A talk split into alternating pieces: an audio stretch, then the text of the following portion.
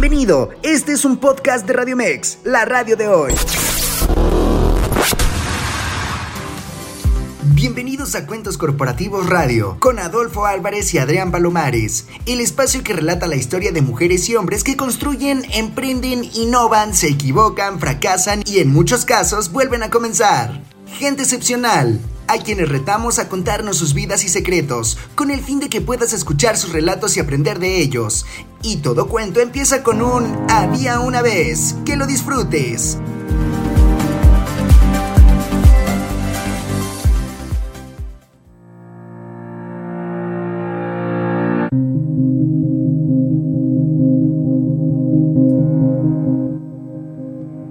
Muy buenas noches, buenas noches amigos de Radio Mex, la radio de hoy. Bienvenidos a una nueva sesión de Cuentos Corporativos Radio, el espacio donde damos cabida a emprendedores, especialistas, deportistas, como siempre decimos, gente excepcional a quienes vamos a retar a que nos cuenten sus vidas y secretos. Hoy estamos a 18 de octubre de 2022 como siempre lo digo, faltan 74 días para que concluya el año. Y bien, me gusta en este momento darle la bienvenida a mi compañero Adrián Palomares. ¿Cómo estás, Adrián? Muy bien, Adolfo. Un gusto estar contigo, un gusto compartir con todos los escuchas de Radio Mex. Y, y bueno, pues recordarles, como siempre, en nuestras redes sociales para que nos manden mensajes, para que nos sigan. Nos van a encontrar en Facebook como Cuentos Corporativos, en Instagram como cuentos-corporativos, en LinkedIn y TikTok como Cuentos Corporativos, así seguido, y en Twitter como arroba cuentoscorpora1. Y por supuesto, no podemos olvidar las redes sociales de Radio Mex, hashtag la radio de hoy, Radio Mex, redes sociales en Facebook, Instagram y Twitter, Próximamente sé que están trabajando ya para tener el LinkedIn, si no es que ya está, y en TikTok Radio Mex en vivo. Y además recordarles que en Radio Mex queremos estar cerca de ustedes y por este motivo los invitamos a que nos escriban o nos envíen notas de voz a través de WhatsApp al 55 87 39 71 29. Repito, 55 87 39 7129, en donde con gusto vamos a resolver, resolver sus dudas sobre el tema del día, que además importante comentar el tema del día. Por supuesto, como siempre, vamos a tener nuestra primera sección ahora de noticias vinculadas al mundo del emprendimiento, pero luego tenemos un invitado de lujo, porque como lo recordarán, nos encontramos en el mes de la prevención del cáncer de mama. Y hoy nos está acompañando y tendremos en el siguiente segmento al doctor César Ali Orozco Cervantes. El doctor, especialista en cirugía oncológica, cirugía en general y cirugía de mínima invasión. Vamos a platicar con él muchos temas relacionados al punto del cáncer de mama. Y por supuesto, estaría increíble que nos pudieran compartir sus consultas, sus dudas a través de la señal o el mensaje de WhatsApp que ya les acabamos de compartir. Y bien, Adrián, ¿listos para comenzar? Claro, pues vamos a comenzar con las noticias de esta semana en el mundo de startups. Y hay una en particular que a mí me da mucho gusto eh, pues comentar aquí, que tiene que ver justo con el episodio que acabamos de sacar al aire de cuentos corporativos. Al gramo, esta empresa de economía circular lanza el primer sistema de recarga de refil del mundo, con tecnología de llenado de cerrado y embalaje inteligente flexible en los autoservicios Lidl de Inglaterra. Algramo es una startup chilena que ya tiene más de 10 años de haber sido creada y comenzó em, enfocada a cambiar la forma de compra de los pequeños, o de venta más bien, de los pequeños tenderos chilenos. Al darse cuenta que de esa manera el impacto que tenían era menor, se enfocaron a lo tecnológico y ahora tiene unos nuevos mini dispensadores que ocupan el espacio equivalente a 66 botellas de detergente. Pero con estos dispensadores tienen el potencial de 245 botellas individuales. Pero lo más importante es la cantidad de plástico de un solo uso que se deja de tirar a la calle. Esa cantidad es muy importante y es por eso que Algramo está marcando tendencia en lo que a economía circular se refiere.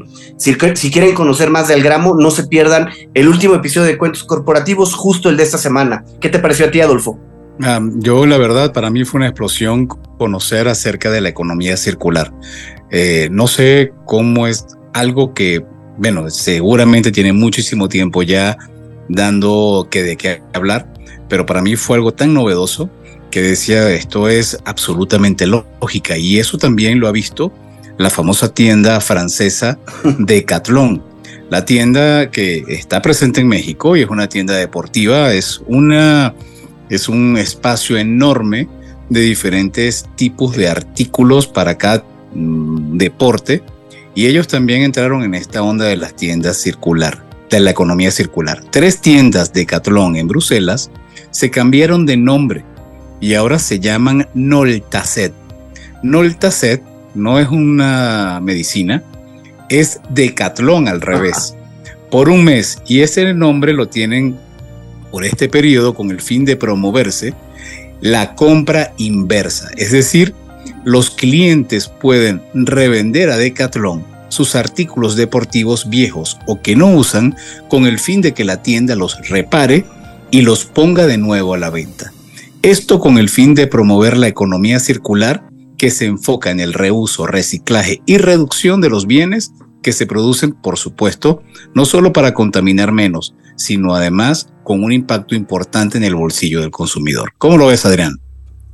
Muy interesante y bueno, este tema del reciclaje, del reuso, es algo que marca tendencia y que seguramente estaremos escuchando mucho más en los próximos meses. Y ahora vamos a platicar también de otra empresa que nos acompañó ya en cuentos corporativos en el pasado. Se trata de Pulpo, una eh, empresa de eh, manejo de flotillas, de gestión de flotillas para automóviles que acaba de cerrar una ronda de financiación, la cual fue anunciada de hecho hoy por la mañana. La startup española de gestión de flotillas liderada por Evaristo Babé Pulpo ha cerrado esta nueva ronda de financiación de 8 millones de dólares, liderada por el Fondo Mexicano Nazca Ventures. Y bueno, en esta operación también han participado FEMSA Ventures, ¿no? FEMSA, que tiene que ver con la marca Coca-Cola en México, Swam Lab, México Ventures y Cracks Funds, así como algunos Business Angels. Eh, la idea, el objetivo de estos recursos es apostar por la inteligencia artificial y continuar desarrollando funcionalidades de la plataforma. La verdad es que si quieren conocer más de este eh, emprendimiento de pulpo, no duden en ir a buscar el episodio que tenemos con Evaristo Babé, una gran masterclass de emprendimiento, ¿no te parece? Sí, hay que recordar que Evaristo es lo que llaman un emprendedor serial. Ha estado en diferentes tipos, no solamente de emprendimientos, sino de giros. Entonces, realmente vale la pena escucharlo porque es una clase, como lo comenta Adrián, sobre aquellos errores y aquellos elementos que debes considerar al momento de emprender. Y bueno, hablando de emprender, también están las personas que prefieren mantener su empleo.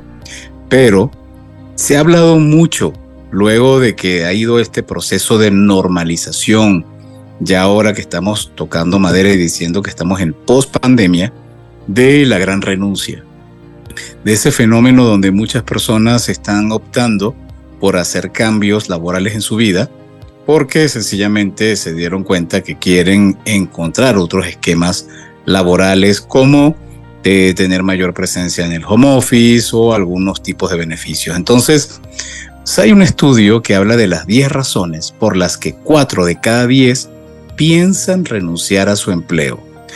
Oído al tambor a todos los directores de recursos humanos, a los dueños de compañía. Debido al desgaste generado en su trabajo, y que va más allá de la remuneración, cuatro de cada diez personas trabajadoras está pensando en la opción de renunciar a su empleo. De acuerdo con el estudio El Gran Desgaste, Renuncia en México, elaborado por OCC Mundial, DGB Group y Grupo Asimut, los 10 factores que provocan esta situación son falta de valores, mal ambiente laboral, falta de reconocimiento, monotonía en sus actividades, actividades ajenas a su puesto, pocas oportunidades de crecimiento, problemas de salud mental, mal liderazgo, falta de innovación en el negocio y por último, exceso de trabajo. Entonces, les invito a que encuentren el estudio El Gran Desgaste Renuncia en México para ver si su empresa está en alguno de estos 10 puntos y aquellos temas que debería cambiar. ¿Cierto, Adrián? Sí, parece que nombraste la receta secreta para el fracaso, ¿no? Para una empresa. Hay que tener mucho cuidado en todo eso porque al final pues está impactando en el trabajador, está impactando en el compromiso, en el deseo de mantenerse y de sentirse valorado. Entonces son de los puntos que cualquier emprendedor, cualquier empresario y dueño de empresa tiene que cuidar. Y bueno, pues ya entrando en materia un poco de nuestra conversación que vamos a tener en unos minutos con el doctor Orozco, vale la pena platicar que el cáncer de, mama eh, se, ha, conmemorado en este día 19 de octubre ya desde hace varios años, porque la Organización Mundial de la Salud lo ha establecido para sensibilizar mucho más de esta enfermedad. Eh, el cáncer de, de, mama, según lo que hemos investigado, afecta a más de 462 mil mujeres cada año en América Latina y 100 mil de ellas mueren a causa de esta enfermedad. Si estas tendencias continúan, se prevé que para el año 2030 el número de mujeres diagnosticadas con cáncer de mama aumentará un 34% en comparación a lo que tenemos de este año. La verdad es que es una cifra bastante alta y esta, este tema, esta enfermedad, no ha estado lejos de emprendedores, de emprendedores que están volteando a tratar de remediar el tema de diferentes maneras. Y hay varios emprendimientos, sobre todo en América Latina, que están pues poniendo su granito de arena para, para empujar en este sentido. Dentro de las que más han tenido notoriedad se encuentra Modo Rosa, una empresa colombiana que tiene una aplicación que se ha creado como una herramienta para asesorar a las mujeres y lograr una detección temprana y la lucha en sí contra el cáncer de mama. Cada mes este sistema va recordando cuándo realizar el autoexamen y con esto tener una prevención mucho más certera. Alguna, alguna empresa como la mexicana EVA es una empresa emergente fundada por el mexicano Julián Ríos que creó desde el 2016 un brasier para detectar anomalías relacionadas con el cáncer. El modelo ha ido eh, modificando el modelo de este emprendedor y después tuvo unos centros de detección oportuna accesible para la enfermedad y ahora trabaja con laboratorios y centros dedicados ofreciendo la tecnología de detección de cáncer eh, que Eva, esta startup, ha ido desarrollando. Y bueno, así tenemos varios emprendimientos de Argentina y algunos otros de México que han tomado notoriedad y que incluso forman parte del Pacto Mundial de las Naciones Unidas, como Mamotest, de la que hablaremos al regreso una vez que comencemos con la entrevista con el doctor Orozco. Pero por lo pronto vamos a una pausa y regresamos con ustedes aquí en Radio Mex, la radio de hoy.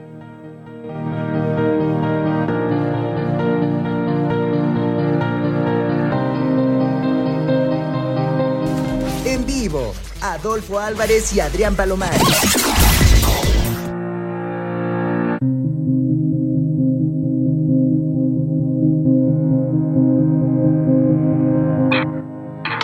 Y bien amigos de Radio Mex, estamos de regreso con ustedes.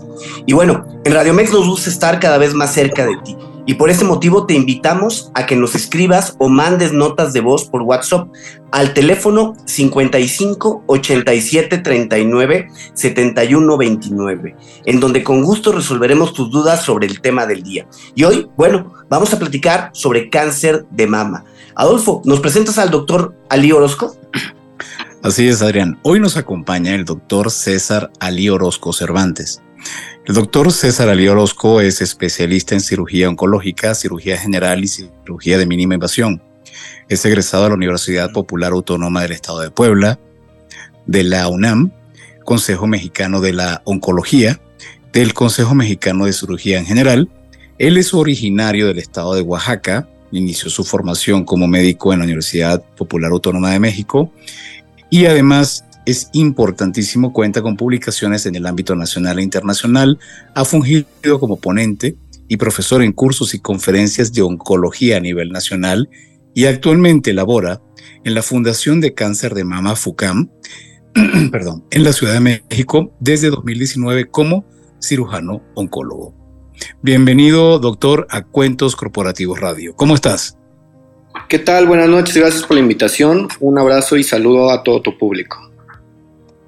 Bueno, vamos a empezar, eh, doctor César, con la pregunta de rigor. ¿Qué es el cáncer de mama?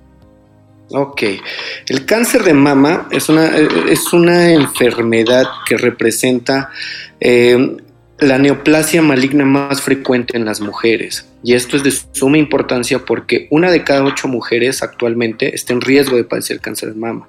Entonces, prácticamente si tú le platicas o le preguntas a tu hermana, a tu mamá o a alguna amiga, seguro van a conocer alguna mujer que esté padeciendo cáncer mama o que haya padecido cáncer mama. O sea, así de importante es eh, a nivel numérico esta, esta estadística. Entonces, una de cada ocho mujeres puede padecer cáncer de mama. Entonces, a nivel de incidencia mundial, representa el, cáncer más frecuente en las mujeres y eh, desafortunadamente en México también, como en el mundo, representa el tumor eh, que causa más muertes a nivel de las, de las mujeres. Entonces, esa es la importancia del cáncer de mama. Doctor, ¿y se tiene alguna referencia, alguna idea de qué es lo que lo genera o cuáles son los factores que hacen que uno tenga más propensión al cáncer de mama? Claro, existen factores de riesgo, eh, pero la pregunta es muy importante. Ah, existen factores de riesgo que los podemos dividir en cuatro, en biológicos, reproductivos, en asociados a tratamientos previos y estilos de vida. Y esto, y esto va, eh, que quede muy claro. El 70% de los casos no encontramos un factor determinante que lo haya causado. O sea, este, a pesar de que tengamos identificados estos a nivel de la literatura, ya aterrizándolo a cada persona, es casi imposible saber qué es lo que lo, causó en esa persona en específico. Y esto es muy importante conocerlo porque existen factores de riesgo modificables, otros parcialmente modificables y otros que no vamos a poder modificar. ¿Cuáles son los más importantes? Pues los que vamos a poder modificar, los modificables. ¿Y cuáles son estos? Los que están asociados al estilo de vida. ¿Cuáles? La obesidad, el tabaquismo, el índice de masa corporal, em, el consumo de grasas y carbohidratos, un estilo de vida sedentario. Entonces, todo esto lo podemos modificar, podemos elegir qué comer, podemos em, decidir qué tomar, podemos decidir este, eh, cuánto eh, ejercicio hacer a la semana, todo esto podemos impactar en, en estas pacientes. Existen otros factores que no los podemos modificar, como el ser mujer, los antecedentes genéticos, ¿saben? Entonces, hay unos que podemos modificarlos y es donde debemos de trabajar como eh, población. Justo con el punto de los antecedentes genéticos, nos pregunta Juana de nuestra audiencia si el cáncer de mama es hereditario. Entonces, definitivamente sí puede ser, ¿no? En el 20% de los casos es hereditario. O sea, el 80% de los casos no está relacionado con un factor hereditario, o sea, es raro que sea hereditario.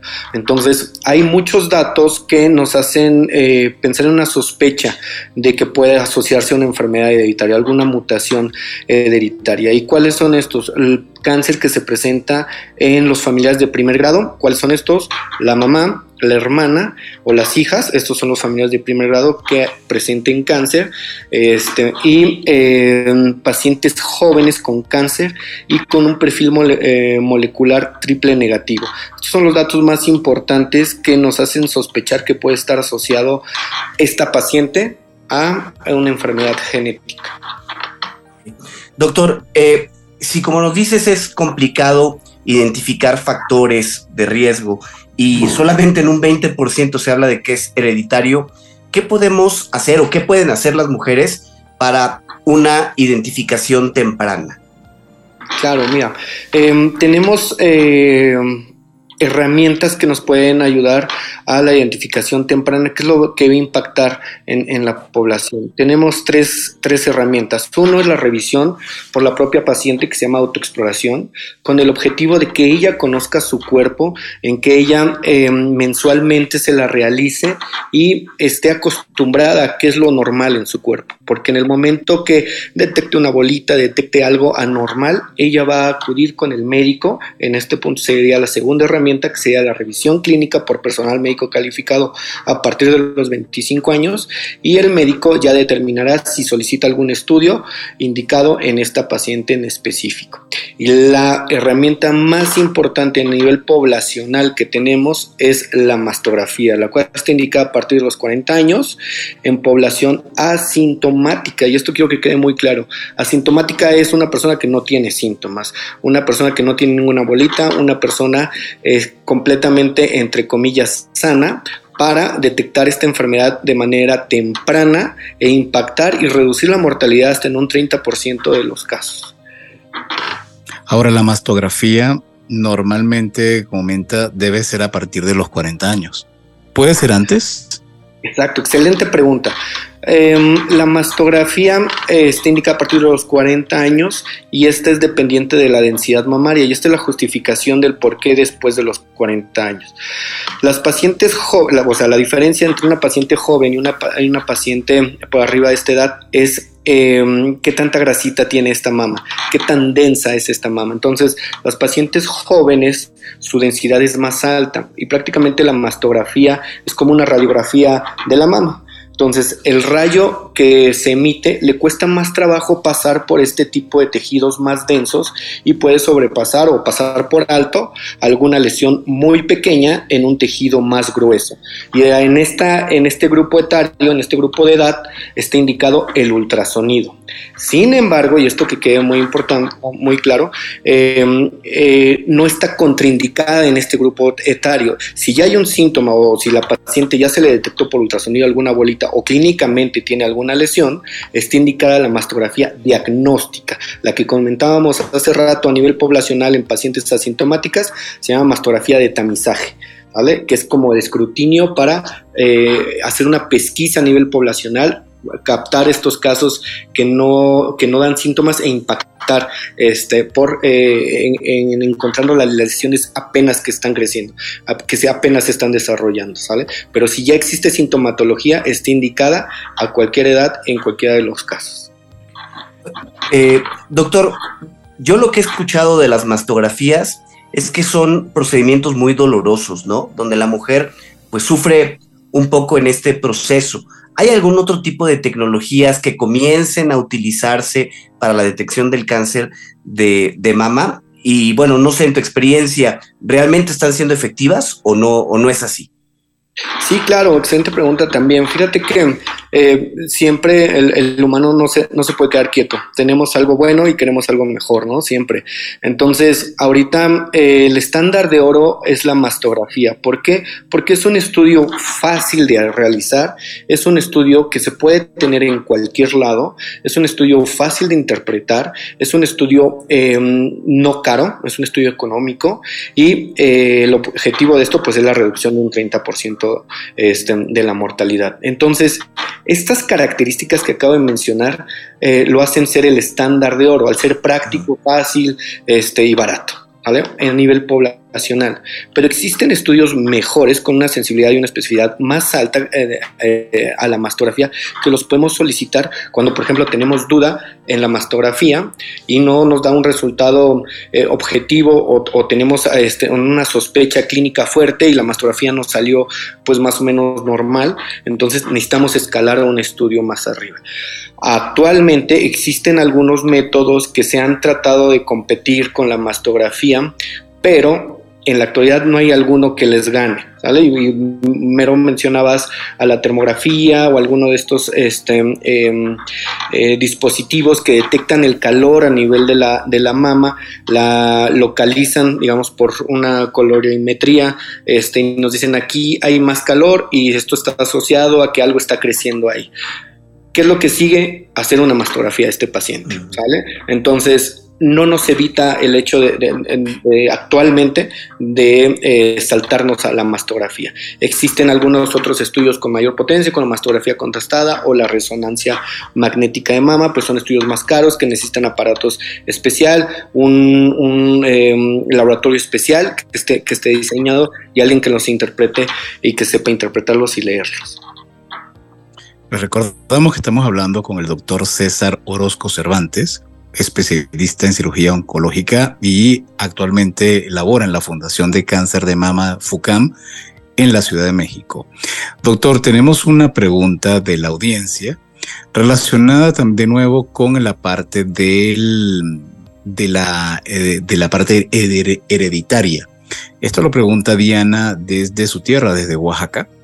Y ella tiene la siguiente duda. Si un 20% del cáncer puede ser por motivos hereditarios, ella consulta el resto a qué se debe o cuál es el motivo por el cual desarrollamos este cáncer. Y ahí recuerdo que mencionabas cuatro factores de riesgo. Estaban los antecedentes genéticos, el estilo de vida, que por lo que vi y por el énfasis que hacías relacionado a la obesidad, el tabaquismo, el sedentarismo, tiene un elemento también importante. Los otros dos, ¿cuáles son? ¿Los perdí? Ok, perfecto. No, no los hemos mencionado. Qué bueno que los retomamos esto para que no se quede en el aire. Lo vamos a retomar de la siguiente manera. Entonces, factores modificables y factores eh, parcialmente modificables y factores este, que no podemos modificar. ¿Cuáles son los que no podemos modificar? Los que ya traemos este, de, nacimiento. Ser mujer, tener una alteración genética.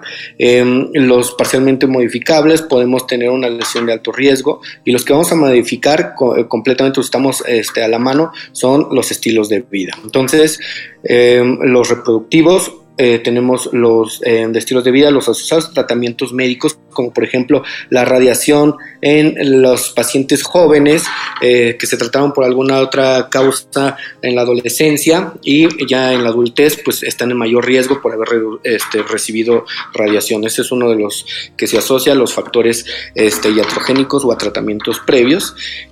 los reproductivos, y esto es lo más importante, embarazos por arriba de los 30 años no dar pecho o, no lactar, este, una ausencia de lactancia.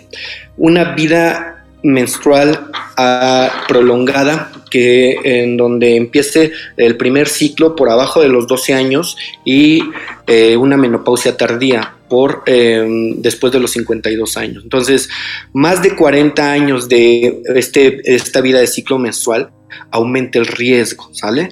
Entonces, este, todos estos factores están asociados al desarrollo de, cáncer de mamo y sobre todo una lesión precursora o una lesión de alto riesgo.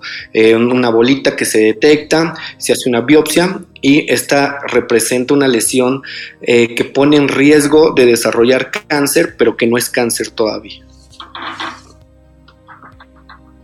Ok.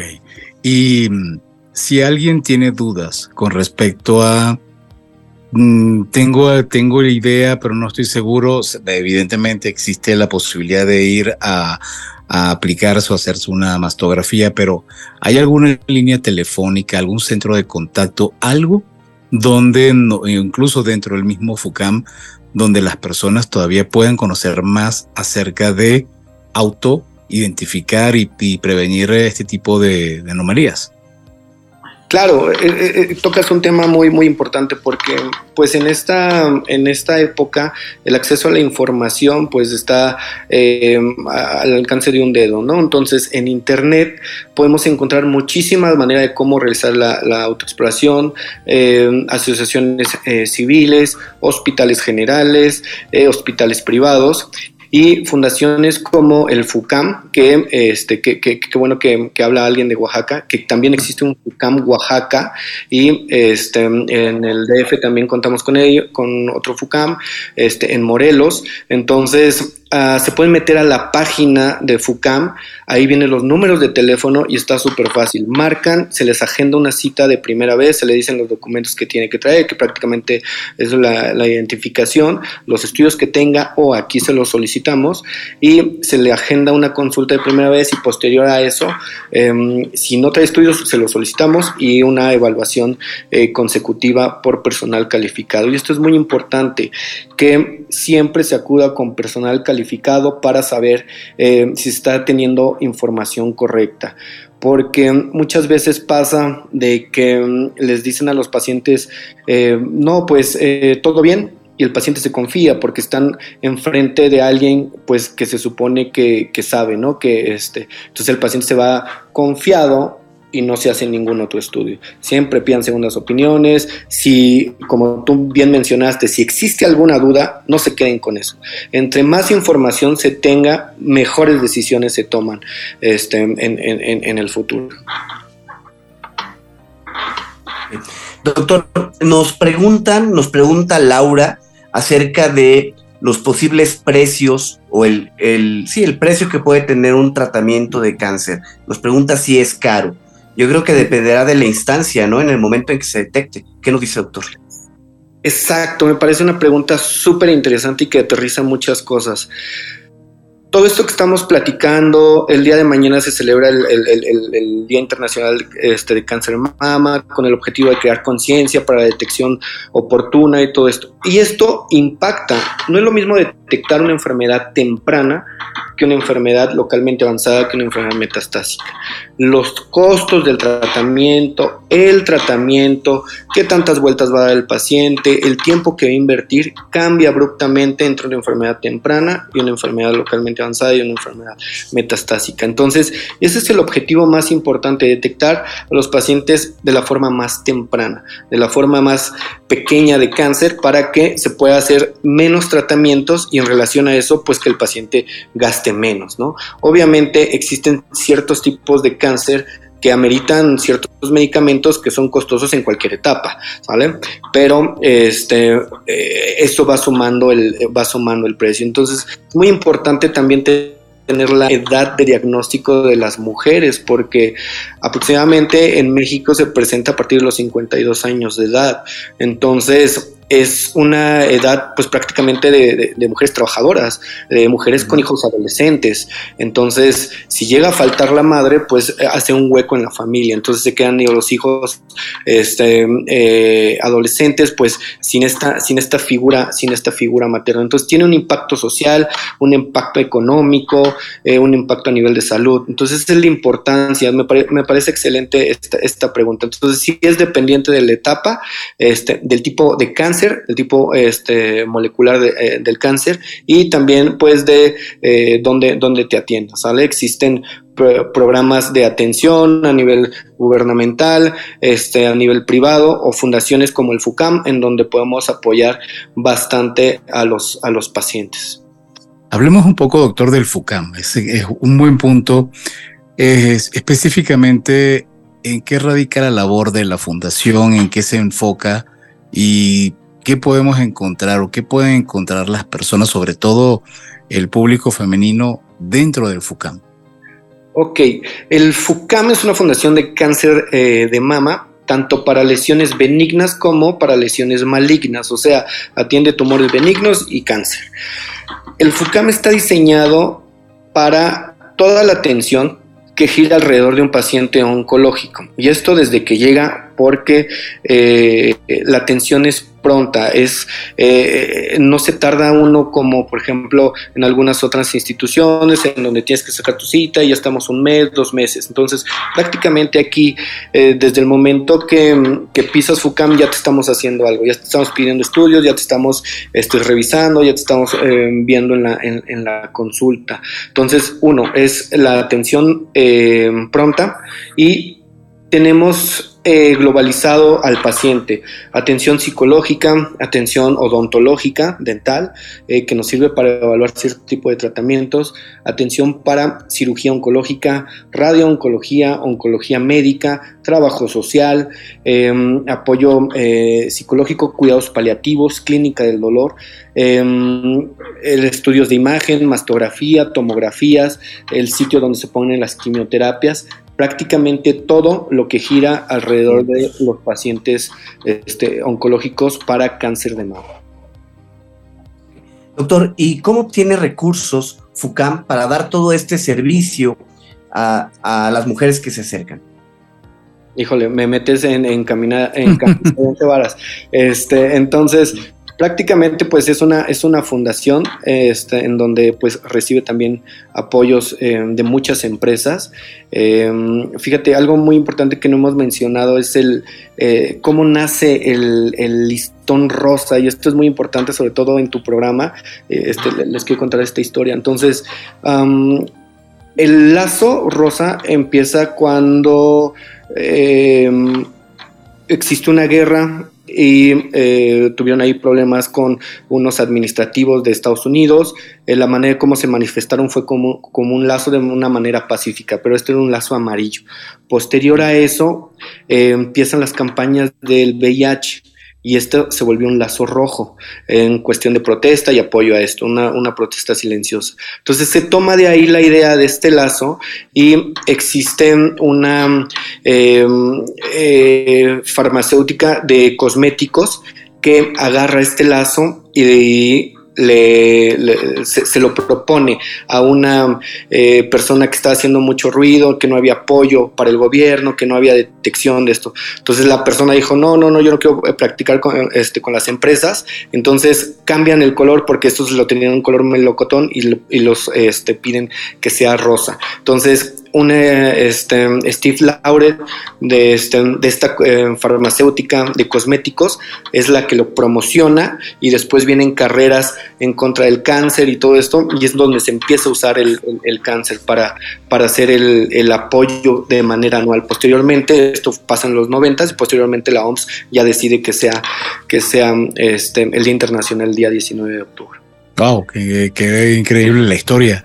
No, la verdad no la conocía. Y viendo lo que ofrece FUCAM, encontramos también que en su sitio web invitan a descargar la versión gratuita en español de la aplicación Keep a Breast México para la detección temprana del cáncer de mama. Comentan que esta aplicación proporcionará información sobre cómo hacer una autoexploración mamaria, que de eso también deberíamos hablar, programar sesiones mensuales de autoexploración, guiarte en cómo encontrar apoyo en caso de que detecten algo sospechoso y acceso a asesoría médica especializada de primer nivel con los médicos del FUCAM. Vale decir que la aplicación Keep a Breast México está disponible en la versión para Apple y para Google Play. Doctor, nos preguntan también a través de nuestra línea de WhatsApp cuando te curas de cáncer, puedes regresar posteriormente. Quiero imaginarme que es regresar a tus actividades normales, tradicionales. Pregunta Berenice. ¿Qué puede comentarle Berenice? Berenice. Creo que, creo que la pregunta de Berenice es si puede regresar el cáncer después de... Ah, perdón, si puede regresar, tienes razón. Sí, se puede repetir, ¿cierto? Te contesto las dos, se me hacen también muy interesantes. En primer, este, eh, eh, la, la pregunta de Berenice. Cada que eh, vemos un paciente, desde, eh, desde que llega el paciente, nosotros ya tenemos un pronóstico de cómo le va a ir al paciente. ¿Por qué? Porque puede llegar en una etapa temprana, una etapa localmente avanzada, una etapa metastásica. Entonces, tenemos eh, tiempos de seguimiento de cada paciente y qué estudios se le tienen que pedir en relación a un porcentaje de recurrencia que puede llegar. ¿sabe? O sea, el cáncer puede regresar, sí puede regresar. Es una enfermedad que no tiene palabra de honor.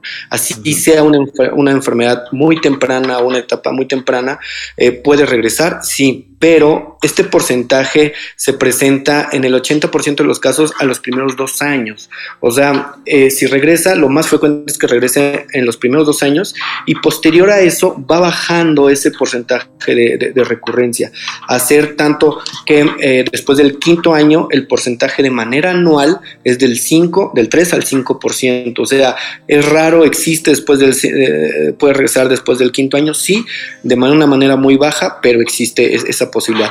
Por lo tanto, el seguimiento en los pacientes eh, después de la cirugía, después de haber terminado la quimio o la radio, es cada tres meses los primeros dos años, del 2 al 5 cada seis meses y a partir del 5 de manera anual.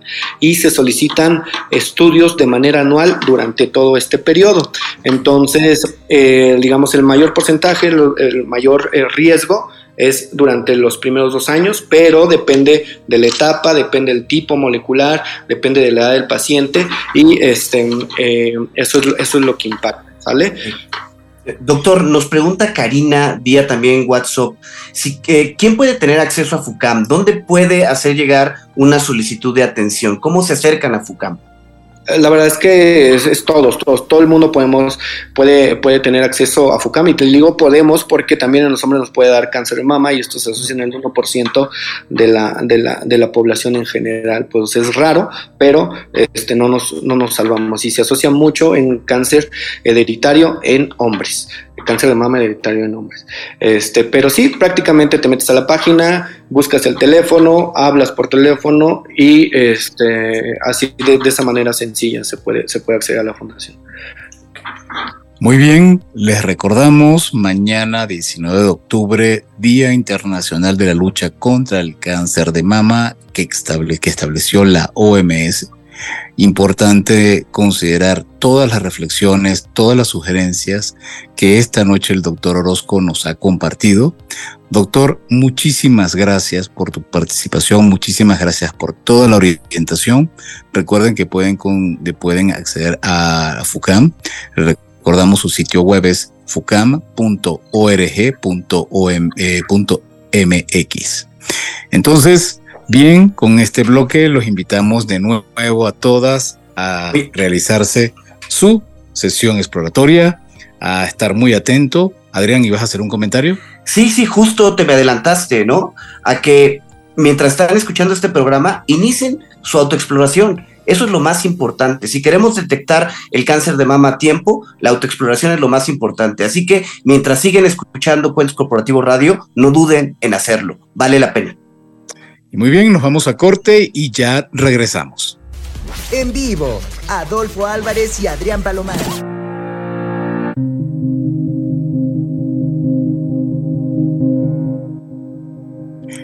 Y bien, seguimos en Cuentos Corporativos Radio a través de la señal de Radio Mex, la radio de hoy. Recordamos nuestras redes sociales. Encuéntrenos en Cuentos Corporativos, Instagram, Facebook, LinkedIn y TikTok, así como Cuentos Corporativos. Y en Twitter como Cuentos Corpora 1. Y bien, vamos a dar el preview, las menciones del programa que vamos a tener este jueves 8 de la noche en Cuentos Corporativos Radio. Se trata nada más y nada menos de un episodio que para mí es de las emprendedoras con uno de los mejores storytelling que yo he visto en la parte de startups. ¿Por qué pienso que tiene uno de los mejores storytelling? Porque se hace recordar, porque la anécdota que ella cuenta, que esta persona cuenta en su programa, te aseguro que no va a permitir que la olvide. Se trata de Homely con su fundadora o una de sus fundadoras, que es Melina Cruz. Adrián, ¿quién es Melina Cruz? Pues bueno, Melina Cruz es justo la cofundadora de Homely. Es licenciada en Administración con especialización en finanzas por el ITAM en México y el GEC en París, Francia. Inicia su carrera como analista financiera en HP para México y Latinoamérica. Hoy es directora general de Homely, un marketplace que conecta profesionales de limpieza y sanitización de confianza con hogares, negocios y oficinas y surgió desde el año 2015, o sea, ya lleva siete años picando piedra en este tema de unir profesionales de limpieza con los hogares. Y la verdad es que este giro la pasó muy duro en pandemia, ¿no? Porque todos nos encerramos a piedra y lodo, como se dice, para no dejar a nadie entrar a nuestras casas y justo este tipo de servicios se vieron complicados. Pero Homely ha sabido darle la vuelta y hoy tiene más de 800 personas registradas como prestadores de servicios. Entonces se ha sabido posicionar y como bien dices, el storytelling que Melina maneja en este episodio es muy interesante. Creo que vale la pena ah, comentar algo que no sabe la gente, que es cómo llegó Melina a cuentos corporativos. Eh, hicimos una pequeña encuesta en, en Twitter donde consultamos qué emprendedora mexicana sienten que la está rompiendo en estos momentos y que deberíamos entrevistar. Y a los pocos minutos empezaron a llegar mensajes de Twitter eh, indicándonos que era Melina, Melina, entrevisten a Melina y entonces empezamos a investigar sobre Melina. Cuando platicamos con Melina, Melina ella en un inicio no pensaba hacer Homely. Ella lo que sí sabía que quería hacer era que quería tener su propia empresa. Y se sienta en un café con su cofundador, con su socio, a pensar y a imaginar problemas. Y empezaron a evaluar una serie de problemas a los cuales ellos pretendían dar solución, cuando de repente era tardísimo en el, creo que era un WeWork o un sitio de cotrabajo donde estaban operando, un coworking, y ven que una señora de limpieza muy tarde les pregunta, perdón, pero piensan salir más tarde. Y ellos, ¿por qué? Es que necesito concluir la limpieza de este espacio para poder irme. Y los dos se quedaron viendo y empezaron a entrevistar a esta señora. Y una vez luego de escuchar todos los, los temas que normalmente viven las personas que se dedican a la parte de limpieza y sanitización, dijeron, aquí está, aquí está donde tenemos que trabajar. Y hoy en día es lo que han logrado. Tú, de hecho, Adrián, habías identificado actividades recientes de Homely, ¿cierto? Sí, es correcto. Mira, nosotros platicamos con Melina en agosto del 2021 y ya para eh, noviembre, sí, Homely ha seguido creciendo y de hecho realiza la adquisición de otra empresa dedicada a este giro que este, se llamaba Aliada, ¿no? Aliada fue una empresa competidora de Homely que surgió antes, pero que justo en los momentos de pandemia no pudo encontrar la forma de mantenerse. Y es en este proceso cuando, eh, cuando este, Homely adquiere Aliada y ahora ya trabajan de manera conjunta. Este, Aliada llegó a tener hasta mil Em, personas registradas, no, no solo hay mujeres, sino hombres y mujeres, personas registradas como colaboradores, y llegó un punto donde solo tenía 200 este, personas registradas con ellos. Entonces, básicamente la pandemia le dio el tiro de gracia y fue cuando Homely toma el liderato y se realiza la adquisición final de esta organización y donde Melina y, este, y su cofundador pues toman em, la batuta de este giro que es el de dar servicios de limpieza desde aplicación, digitalizando a las mujeres. Y yo creo que un punto muy importante es el, el, el tema de formalizar a esta población, formalizar a estos hombres y mujeres que dan el servicio de limpieza, donde les dan capacitación, les dan acceso a diferentes servicios y les dan incluso seguridad social. No sé si recuerdas esa parte, Adolfo. Sí, recuerdo también que hasta lo los asesoran en la manera como deben declarar sus impuestos. Entonces, es realmente no solamente, no solo la sanitización de lo que se trata la parte en sí del espacio, sino también, como comenta Adrián, es la limpieza desde el punto de vista de ser alguien que no está en negro, sino que ser alguien que está formalizado y que se está integrando al mundo laboral formal y de esta manera realmente poder contar con las prestaciones de ley, poder contar con todo el tipo de beneficios a los cuales debe tener y que son los problemas que ellos, parte de los problemas que ellos habían identificado al momento de entrevistar a la profesional de limpieza que se les acercó esa noche. También hay una anécdota interesante en esta historia que tiene que ver con lo que es saber escoger a tus socios y saber cómo debes evaluar los desarrollos tecnológicos que contratas.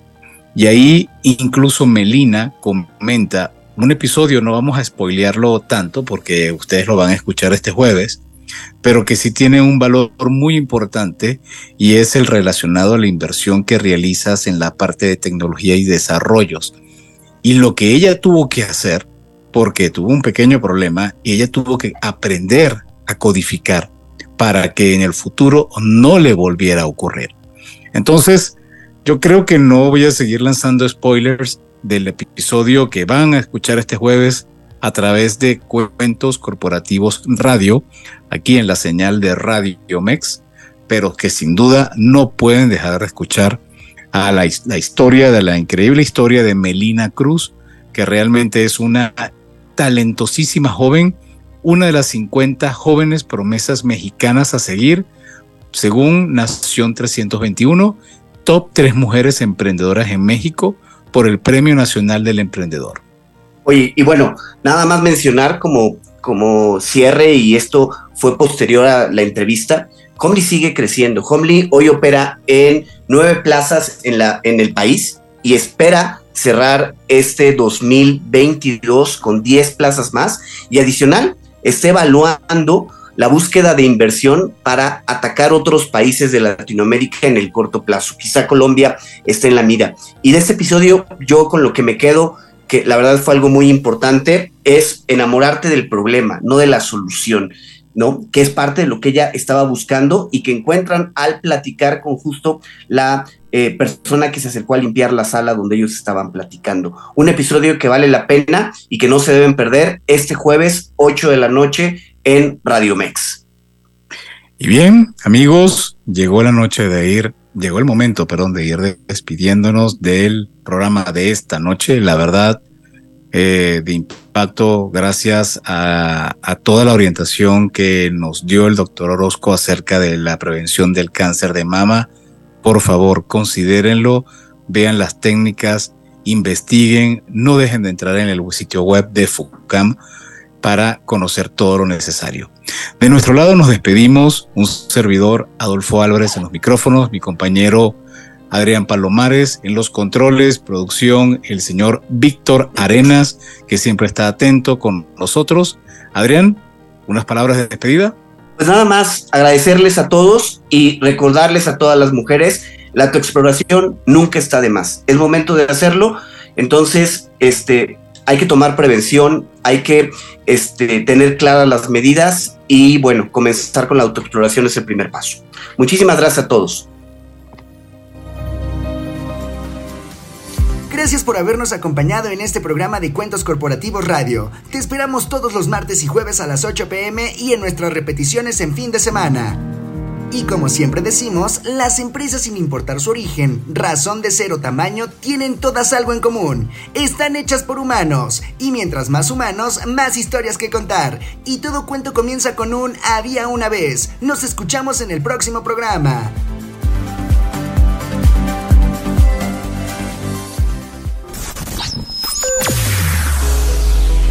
Escúchanos las 24 horas del día, los 365 días del año por www.radiomex.com.mx. Gracias por acompañarnos. Esto fue un podcast de Radiomex, la radio de hoy.